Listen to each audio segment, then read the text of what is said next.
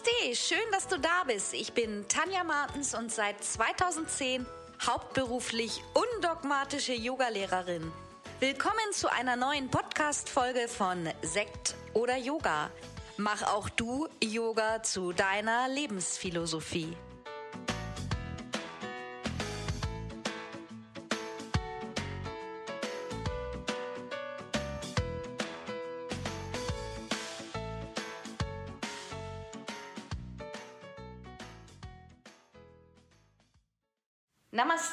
Schön, dass du da bist zu einer neuen Folge von Sekt oder Yoga.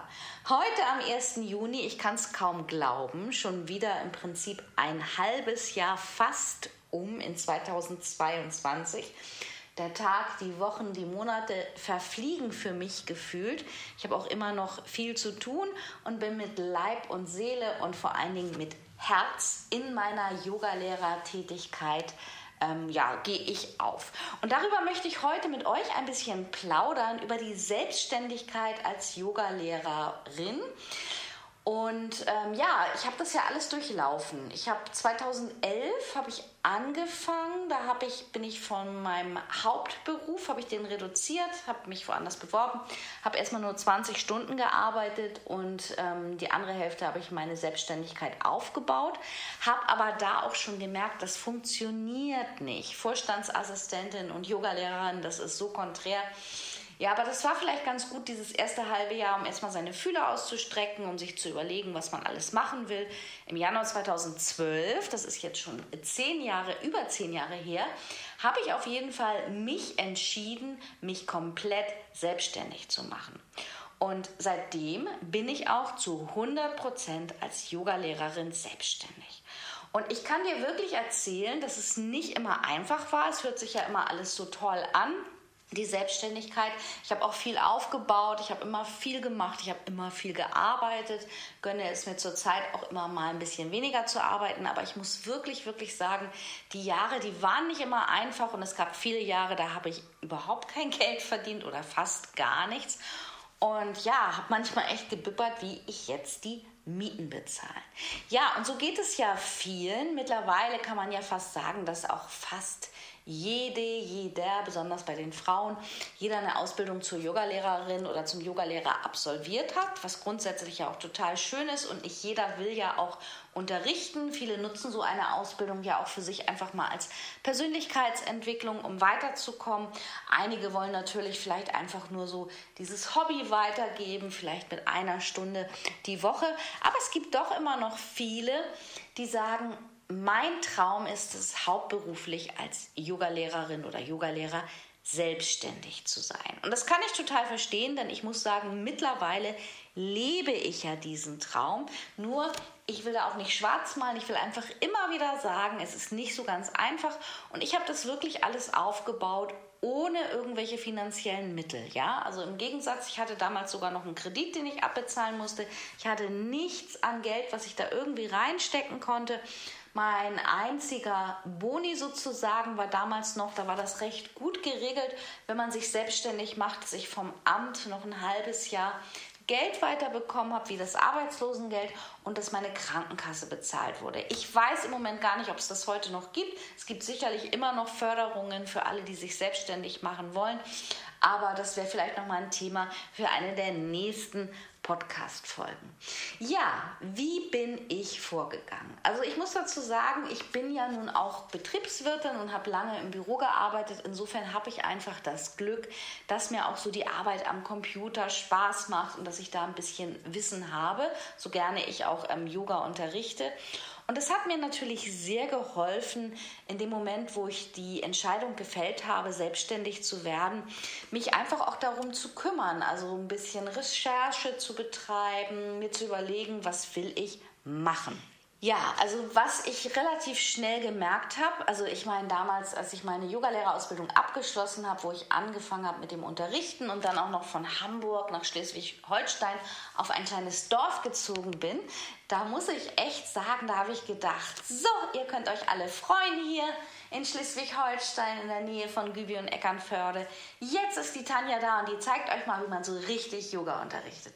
Das war tatsächlich so ein bisschen mein Gedanke, also jetzt gar nicht im überheblichen Sinne, aber ich hatte so viele Ideen und habe, was ich alles machen wollte, natürlich viel zu viel und habe dann gemerkt, dass es erstmal ja gar nicht so einfach ist, überhaupt Schüler zu finden. Man muss dann auch noch dazu sagen, ich bin umgezogen, ich war da ganz neu, mich kannte keiner. Ich bin da nicht aufgewachsen, ich bin da nicht zur Schule gegangen, ich hatte keine Kontakte, keine Freunde, außer meinen damaligen Lebensgefährten. Und ähm, ja, der hat immer gerne geredet, dass er da irgendwas machen will, hat aber, also mich irgendwie connecten will, hat es aber im Endeffekt nicht. Und das bringt auch im Endeffekt nichts, weil alle Leute, die ich auf irgendwelchen Partys getroffen habe, die haben immer gesagt, oh ja, ich komme zu dir zum Yoga und die habe ich bis heute nicht gesehen. Das habe ich recht schnell auch gelernt, dass man sich darauf einfach nicht verlassen kann, sondern dass man einfach seinen Weg gehen muss. Ja, und ich war dann einfach wirklich sehr, sehr aktiv. Ich hatte noch einen zweiten Glücksfall, muss ich sagen, bei meinem Ex-Freund in dem Haus, da war eine Ferienwohnung, die wurde in dem Moment frei, die war ganz klein, da waren im Prinzip fünf Yogamattenplätze und ich konnte die aber für ein ganz kleines Geld nutzen und habe dann so schon mal angefangen, kleine Kurse zu geben. Und ich bin wirklich die erste Zeit überall rumgefahren, habe überall Flyer verteilt, aufgehängt. Ich hatte ja auch kein Geld für Werbung oder irgendwas. Ähm, Facebook gab es ja damals schon, da habe ich dann auch schon angefangen. Da gab es schon diese Gruppen, das war ganz praktisch. Ja, und dann kam auch der eine oder andere um die Ecke, aber ich habe dann auch ein kostenloses Probetraining angeboten. Und was ich damals schon gemerkt habe, das ist natürlich total blöd, wenn du bei Null anfängst und dann kommt einer oder ein, nee, kein anderer ist da. Ja, und dann kommen die noch zum Probetraining, verdienst auch kein Geld. Und das ist ja auch so, die Menschen erwarten dann ja eher vielleicht eine Gruppe. Also das war schon relativ hart, bis es dann irgendwie relativ, äh, bis es losging. Ich habe dann aber nicht den Kopf in den Sand gesteckt, sondern ich habe mich an sämtlichen Volkshochschulen, Sportvereinen und ja überall, wo man irgendwie in irgendeiner Form Yoga unterrichten könnte, beworben. Und es war dann auch so, dass in Eckernförde, da wurde ähm, was Neues gebaut und da waren Kursräume zu vermieten. Da habe ich dann auch einen Raum vermietet, äh, gemietet. Und dann habe ich aber auch gemerkt, naja, auch da kam natürlich nicht so einfach jemand hin, denn ich musste mich um die Werbung kümmern. Was dann erstmal schon gut war, dass es losging an den Volkshochschulen und in den Sportvereinen. Da verdient man natürlich nicht so viel. Und jeder, der sich jetzt schon mal damit beschäftigt hat, kann sich ausrechnen, wie viele Yogastunden man die Woche geben muss, ja, damit da überhaupt was rumkommt. Und es war auch tatsächlich so, also ich habe das lange gemacht. Ich hatte zu Höchstzeiten habe ich 17 Kurse die Woche gegeben und bin wirklich ach, weiß ich nicht, etliche Kilometer gefahren und war natürlich völlig ausgelaugt. Aber ich hatte zum Glück noch dieses Tapas, sagen wir ja im Yoga, dieses Feuer. Ich wollte das und ich habe mich dann auch mit anderen Yogalehrerinnen mal ausgetauscht und haben mir dann auch gesagt, ja, läuft nicht so richtig. Die haben dann oft Nebenjobs angenommen, meinetwegen im Biomarkt oder so. Das wollte ich aber nicht. Ich wollte 100% mit Yoga mein Geld verdienen. Und ich habe von außen, wenn ich mich mit Leuten unterhalten habe, dann kam immer wieder dieser Spruch, du musst einen langen Atem haben. Ich konnte ihn teilweise nicht mehr hören, weil es gab so einige Abende, da habe ich heulend zu Hause gesessen, habe gedacht, ich schmeiß das alles hin, das bringt nichts, ich bewerbe mich wieder und mache wieder irgendwas anderes. Aber irgendwie ist dieses, dieses Tapas in mir für das Yoga, für das, was ich weitergeben möchte oder wollte, wollte und möchte immer noch, das hat so in mir gebrodelt, dass ich dran geblieben bin. Und damals war es so, dass Zumba ja total angesagt war. Ich weiß nicht, ob du das kennst, diesen Tanz aus Amerika, so ein, so ein Fitnessprogramm. Und das hat eine Freundin von mir unterrichtet und da habe ich dann mal mitgemacht und die meinte, oh, das ist hier in Hamburg der Burner, alle Kurse ausgebucht. Und dann habe ich mir gedacht, naja, wenn ich jetzt noch nicht 100% mit Yoga Geld verdienen kann, dann mache ich jetzt mal so einen Zumba-Schein und unterrichte Zumba. Und dann, das war so mein Plan, dann werde ich ja auch viele Kontakte haben und Leute, die in meine Kurse kommen und die kommen dann vielleicht auch nach und nach zum Yoga zu mir. Ja, also habe ich diesen Schein gemacht und habe dann auch wirklich Zumba unterrichtet und das war der Hammer. Ich war total aufgeregt vor meiner ersten Stunde, weil der war ausgebucht an der Volkshochschule in Schleswig und es standen etliche Leute vor der Tür und haben gesagt, ja, falls irgendjemand nicht kommt, ich würde gerne einspringen und so. Ich habe gedacht, oh Gott, oh Gott, oh Gott, hoffentlich kann ich das alles überhaupt und so. Es war auf jeden Fall der Wahnsinn und ich habe dann in den Kursräumen, die ich in Eckernförde angeboten habe, relativ schnell meine Yogakurse erstmal gestrichen und auch da Zumba unterrichtet. Es war ein riesengroßer Raum, da passten 40 Leute rein und es war der Burner. Der Spiegel war beschlagen, wir hatten alle Spaß. Ich musste mir damals keine Sorgen machen, was ich esse oder trinke. Ich war gut in Shape, aber es war natürlich auch mörderanstrengend. Und es war nicht das, was ich eigentlich wollte. Ich wollte Yoga, Yoga 100% unterrichten. Aber ich habe das dann eine ganze Zeit gemacht und es ging dann so, dass natürlich auch so nach und nach die Yogakurse sich füllten. Ich hatte ja auch meine Yogakurse an der Volkshochschule und im, im, im ähm, Fitnesscenter habe ich unterrichtet, im Sportverein mal was gegeben. Ja, und dann, ähm, dann lief es ein paar Jahre auch wirklich so, das war unheimlich anstrengend. Und dann, ähm, da war dann immer auch schon die Überlegung, ach, vielleicht doch noch mal einen eigenen Raum oder ein Studio aufmachen. Ich hatte dann kurzzeitig auch die Überlegung in Kiel, das ist ja, was doch, also wäre für mich 40 Minuten Fahrtweg gewesen, aber da vielleicht ein Studio aufmachen. Ich hatte sämtliche Ideen und wie das manchmal so ist, klopft das Schicksal an die Tür oder wie mein erster Ausbilder mal gesagt hat, der, der gute Gerhard, Yoga kommt schon zu dir, du musst nur Geduld haben war es dann irgendwann so, wir waren in unserem Landgasthof Essen und die hatten einen Raum leer, da saß lange eine Künstlerin, aber die hat den nie genutzt. Und die wollte den nun aufgeben und dann wurde ich gefragt, ob ich nicht diesen Raum mieten will. Und die würden mir mit der Miete entgegenkommen, ich müsste ein bisschen renovieren und dann könnte ich doch da Yoga unterrichten. Und das habe ich dann gemacht. Und das war, so entstand dann Yoga viel gut Gübi, also beziehungsweise Yoga Feel Gut gab es schon. Den Namen hatte ich mir damals noch, bevor ich umgezogen bin, in Hamburg ausgedacht und damals schon die Website gesichert. Und ähm, auch in der Ferienwohnung hieß es ja Yoga Feel Gut Gübi, aber der Raum war dann größer. Da war Platz für zehn Mattenplätzen und kurze Zeit später hatte ich da sogar auch noch Aerial Yoga. Das war natürlich schon irgendwie der Burner auf so einem kleinen Dörfchen, das genau zwischen Eckernförde und Schleswig liegt, also auch einfach gut zu erreichen, gut zu parken. Viele, die ähm, vielleicht in Kiel oder in Rendsburg arbeiten und dann gar keine Lust haben, abends noch sonst wohin zu fahren. Also es wurde relativ schnell voll und meine Kurse waren, ja, waren fast alle ausgebucht, kann ich so sagen. Ich habe dann immer mehr Zumba-Kurse abgegeben, hatte da auch nicht mehr so viel Lust zu. Ich wollte ja Yoga machen und ähm, ja, merkte da das erste Mal auch mit meinem eigenen Raum, mit vollen Kursen, dass ich so Geld verdienen kann. Also der lange Atem hat sich auf jeden Fall gelohnt, aber nach wie vor diese Zeit dazwischen, die war nicht immer leicht. Also die hat mich viele, viele Tränen gekostet und ähm, ja, wie oft war, kam dann kam auch gar keiner. Aber das Gute war, ich bin wirklich immer dran geblieben. Ich saß jeden Abend in diesem Raum und auch wenn nur einer oder zwei da waren, ich habe immer unterrichtet. Und das habe ich ganz oft später gehört, als ich dann schon meine beiden Studios hatte und ich sage jetzt einfach mal relativ erfolgreich war mit 23 vollen Kurse die Kursen die Woche in beiden Studios, Ausbildungen, Workshops, Fortbildungen, dass viele Yogalehrer, die dann anfangen wollten, ähnlich wie ich angefangen sind, aber dann einfach keinen Bock hatten zu unterrichten. Und wenn da nur ein oder zwei angemeldet haben, dann haben die abgesagt. Die Leute kamen dann immer irgendwann zu mir und sagten, ja, ich habe es da, das wäre eigentlich für mich besser vom Weg her, aber das fällt ja immer aus und wenn es dann nur jedes vierte Mal stattfindet, habe ich auch keine Lust zu. Ja, und dann wird es natürlich nichts. Also das ist immer wieder dieser lange Atmen, Atem. Das erkläre ich auch in unserer neuen Ausbildung, die Unterrichtsdidaktik, ähm, wo es viel darum geht, wie man als Yogalehrer was werden kann und unterrichten kann dass ähm, man sollte natürlich einen Businessplan erstellen, man sollte genau kalkulieren, aber gerade in der Anfangszeit, ja, muss man vielleicht auch mal was machen, was einem in dem Sinne nicht unbedingt Geld bringt, um überhaupt erstmal Teilnehmer zu finden. Also das ist nach wie vor mein Gedanke dazu und ähm, ja, also das ist insofern, ich, ich denke auch, ähm, dass du dich, wenn es auch dein Wunsch ist, wirklich selbstständig Yoga, als Yogalehrerin oder Yogalehrer zu arbeiten, wenn es dein Wunsch ist, ein Studio zu haben oder einen Raum und da selber was zu machen, das hat natürlich auch den Vorteil, dass man, wenn man einen eigenen Raum hat, wirklich alles so machen kann, wie man will, von der Ausstattung. Ja, niemand sagt einem was, wie es sonst bei Volkshochschulen ist. Und letztendlich, wenn die Kurse voll sind, verdient man natürlich auch mehr.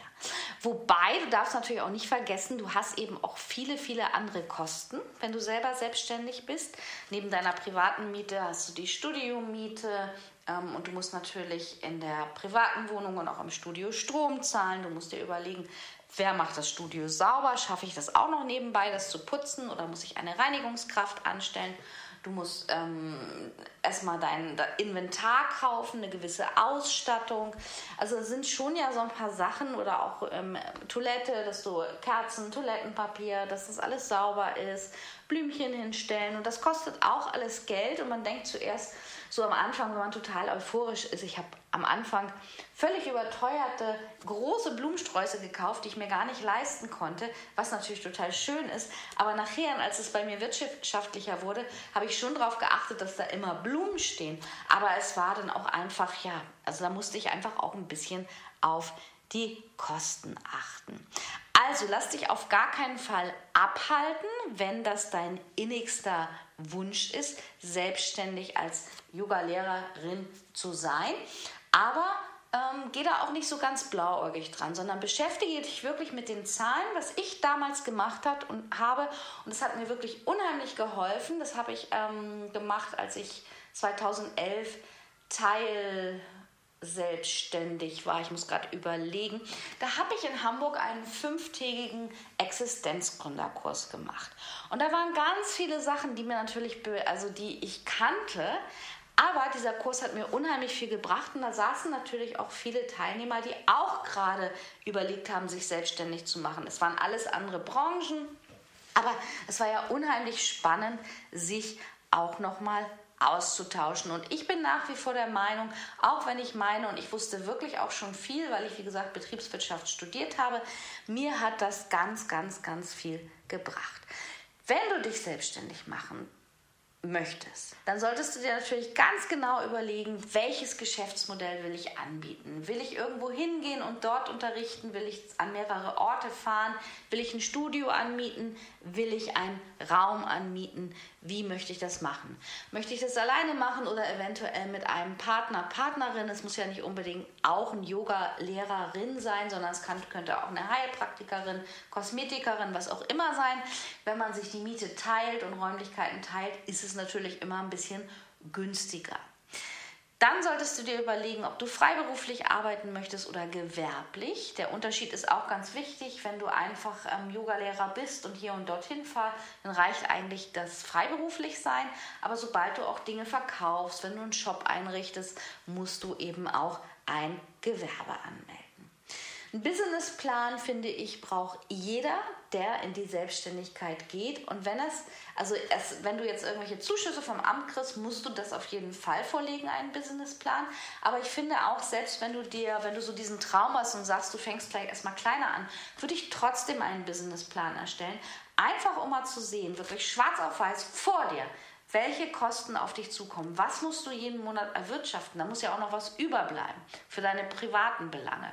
Und so eine Vorlage für einen Businessplan kannst du dir ganz bequem im Internet runterladen. Ich werde hier auch mal in den Shownotes ein, ein Beispiel verlinken einfach und das mal einfach für dich ausprobieren. Dann ist natürlich ganz wichtig, sich den Wettbewerb mal anzuschauen. Ja, das ist gar nicht böse gemeint, aber wo wohnst du? Wie viele Yogalehrer gibt es da schon? Ja, wenn, also macht es Sinn, hier noch ein Yogastudio zu eröffnen oder einen Raum? Welche Kurse gibt es noch nicht? Ja, wenn es überall Hatha Yoga und Aerial Yoga gibt, macht es vielleicht Sinn, sich auf Yoga für Schwangere und Kinder-Yoga zu spezialisieren oder eher auf ähm, therapeutisches Yoga wie Yoga für den Rücken, für den Nacken und Einzeltrainings. Also genau mal schauen bei dieser Recherche, wen gibt es alles? Vielleicht sogar mal, ich habe das damals gemacht in einem Umkreis von 50 Kilometer. Ja, so weit fahren die Leute in der Regel nicht zum Yogakurs. Aber einfach auch mal aufschreiben, wie bieten die das an? Haben die ein Kartensystem oder haben die feste Kurse? Was nehmen die? Ja, was kosten die Workshops? Bieten die Ausbildungen an? Damit du einfach mal weißt, wie ist der Markt überhaupt in deiner Umgebung? Und dann gehst du dazu, dein einzigartiges Angebot zu kreieren. Und wenn es schon viele gibt, dann musst du da rausstrechen. Ja, du bist, du bist eine ganz besondere Nische oder solltest deine besondere Nische gefunden haben. Auch das erarbeiten wir im äh, Online-Modul Unterrichtsdidaktik. Und auch da lächelt man vielleicht schnell runter und denkt so, ich biete erstmal Yoga für alles und jeden an. Habe ich auch gemacht. Kannst du auch machen. Ich kann dir sagen, das kommt nicht gut an. Ich glaube, ich habe es schon öfter im Podcast gesagt. Das ist wie der, ähm, wenn ich ähm, eine leckere Pizza oder besser vielleicht noch richtig gute Sushis essen will, dann bestelle ich sie mir auch beim Sushi-Laden, der sich nur auf Sushi oder asiatischen ähm, äh, Gerichte ähm, spezialisiert hat und nicht bei einem Laden, der alles anbietet, der Sushi, Pizza, Nudeln, ähm, Griechisch, orientalisch, alles Mögliche hat, weil da kann ich eigentlich schon von ausgehen, dass das nicht die perfekten Sushi sind. Und so ist es auch mit dem Yoga. Ja, also finde deine Nische, finde deine Spezialisierung und formuliere ein überzeugendes Angebot. Und dann, wenn du diese ganzen Recherchen gemacht hast, dann schaust du oder hast vielleicht auch schon nach Standorten geschaut, wenn du selber einen Raum oder ein Studio eröffnen möchtest. Und dann schau einfach, dass du nicht direkt neben einem anderen Studio liegst, sondern dass da einfach, es ist im Endeffekt Platz für alle. Ja, wenn da schon 10, 12 Kilometer zwischen sind, da kommen ganz andere Teilnehmer zu dir als zu den anderen. Und ganz wichtig, ich habe es eben schon mit dem Businessplan gesagt, sind natürlich die Kosten. Du solltest immer die Kosten im Blick haben. Das solltest du vorher kalkulieren, damit du weißt, was kann ich für einen Raum ausgeben und wie viel muss ich arbeiten, wie viele Teilnehmer muss ich haben, damit diese Kosten reinkommen und ich noch Summe X über habe, die ich für mich privat brauche. Nicht einfach nur für deine Wohnung und deinen Strom privat, sondern du musst auch mal Klamotten kaufen. Ich habe auf viel verzichtet die ersten Jahre, aber ich muss sagen, ich bin froh, dass es jetzt auch wieder anders ist, dass ich nicht jeden Euro umdrehen muss. Ja, und dann um die Werbung kommst du nicht herum. Werbung ist ganz wichtig. Was ich damals gleich gemacht habe, ich habe jede, da war es ja auch mit dem Datenschutz noch nicht so. Ich habe sofort einen Newsletter angelegt oder einen Verteiler angelegt. Ich habe das damals über Mailchimp gemacht. Mittlerweile habe ich zu GetResponse gewechselt, habe auch ähm, so, ein, so ein Profi-Programm, wo ich Geld für bezahle. Aber Mailchimp ist, glaube ich, immer noch umsonst. Es gibt auch, glaube ich, einige Programme, die immer noch umsonst sind. Und da habe ich von Anfang an all meine E-Mail-Adressen eingetackert und ähm, mühsam ernährt sich das Eichhörnchen. Aber das wurden natürlich mit der Zeit immer mehr. Und ich habe von Anfang an, am Anfang natürlich nicht so oft, ich habe immer Newsletter verschickt und ich kann dir sagen, ja, wenn ich einen Newsletter rausgeschickt habe und gesagt habe, hm, neue Workshops, neue Ausbildung, es kam immer in irgendeiner Form eine Buchung. Also so ein Newsletter bringt was und du kannst ja auch immer explizit darauf hinweisen, jeder kann sich abmelden, ja. Die meisten wissen das ja auch. Ich habe ja auch, ich verschicke ja jetzt, wo ich im Online-Business bin, öfter mal Newsletter. Aber ich denke, es wird überall darauf hingewiesen, schon mit dem Eintragen, dass man sich jederzeit austragen kann. Ja, wir ähm, handeln natürlich auch datenschutzregelkonform und ich habe zwischendurch mal zwei, drei komische E-Mails, wo jemand dann so ohne Hallo und alles, äh, löscht mich endlich aus deinem E-Mail-Verteiler. Ich gucke dann immer spaßeshalber nochmal nach, warum sind die bei mir im E-Mail-Verteiler? Das kann man ja alles sehen. Und das sind meistens Leute, die haben dann schön die Gratis-Angebote genutzt und dann sind sie irgendwann genervt und finden diesen einfachen Button, der überall groß raussticht, nicht und sagen dann genervt, ja, lösch mich. Also manchmal wenn ich denn vielleicht nicht ganz so chillig drauf bin, habe ich auch schon mal freundlich zurückgeschrieben. Liebe XY, danke, dass du meine Gratis-Angebote genutzt hast. Du kannst dich natürlich jederzeit abmelden. Das ähm, ja irgendwie so in der Form, aber ich übernehme das jetzt für dich und würde dich dann einfach bitten, nicht weiterhin Angebote von mir zu nutzen. Denn ich finde, das ist, wer so ein bisschen online unterwegs ist, der weiß das. Ja, ich gebe meine E-Mail-Adresse, ich erhalte was dafür. Bis vor kurzem durfte man noch Freebie sagen, das darf man nicht mehr, das kommt aus den amerikanischen, jetzt sagen wir Geschenk oder Gratisprodukt oder 0-Euro-Produkt. Und das ist natürlich ganz klar, dass du deine E-Mail-Adresse dafür hinterlässt und du kannst dich von jedem Newsletter wieder abmelden, wenn er dich nervt. Ich mache das regelmäßig, alle paar Monate. Meld, denke ich so, ach, oder wenn ich einfach sehe, den brauche ich gerade nicht mehr, dann melde ich mich ab. Also das ist ganz, ganz, ganz wichtig, dass du das im Auge hast. Was auch ein ganz wichtiges Thema für dich ist als Selbstständige, ist das Thema Steuern und Versicherungen. Da werde ich heute nicht so intensiv drauf eingehen, aber du musst dir sicher sein, dass du, wenn du vielleicht erstmal als Kleinunternehmerin selbstständig bist, dann hast du ja, ich meine, es sind jetzt 21,4 im Jahr frei, aber sobald du darüber kommst, wirst du natürlich steuerpflichtig. Und du musst auf jeden Fall eine Versicherung abschließen, eine Yoga-Lehrer-Haftpflichtversicherung. Also es ist eine ganze Menge. Und ähm, ja, ich denke, das ist ein interessantes Thema. Ich werde da in Kürze auch noch mal ein bisschen näher drauf eingehen. Vielleicht hast du dich schon für unsere Challenge angemeldet, die jetzt im Juni stattfindet. Authentisch Yoga unterrichten. Da würdest du auch eine ganze Menge erfahren. Und diese Challenge, das ist ein 0-Euro-Produkt, die geht vom 13. bis Juni, äh, 19. Juni online, authentisch lehren, dein Yoga-Business. Da habe ich auch ein paar Expertinnen dabei, wie die Antonia Reinhardt von Yoga als Beruf und Sunita Ehlers, die einen riesengroßen Yoga-Blog aufgebaut hat und auch schon seit Jahren selbstständig als Yoga-Lehrerin ist. Oder die Anja Fastenrath, die eben im Bereich Personaltraining selbstständig ist. Also melde dich zu der Challenge an. Da sprechen wir über viele, viele Dinge, wie zum Beispiel, wie du deine Nische findest, wie du deine Einzigkeit entwickelst, worauf du achtest, wenn du selbstständig wirst und was du alles zu tun hast. Ich freue mich immer über Feedback von euch und ich freue mich natürlich, wenn wir uns in dieser großen Live-Challenge sehen. Und schreib mir doch einfach mal, welche Themen dich noch interessieren in der Zukunft. Ich denke, ich kann aus meiner Erfahrung da relativ viel beisteuern und ich könnte auch jetzt noch weiterreden, aber der Podcast geht schon 25 Minuten und meiner Erfahrung nach sind so 30 Minuten eigentlich optimal für einen Podcast. Ich wünsche dir eine tolle Woche.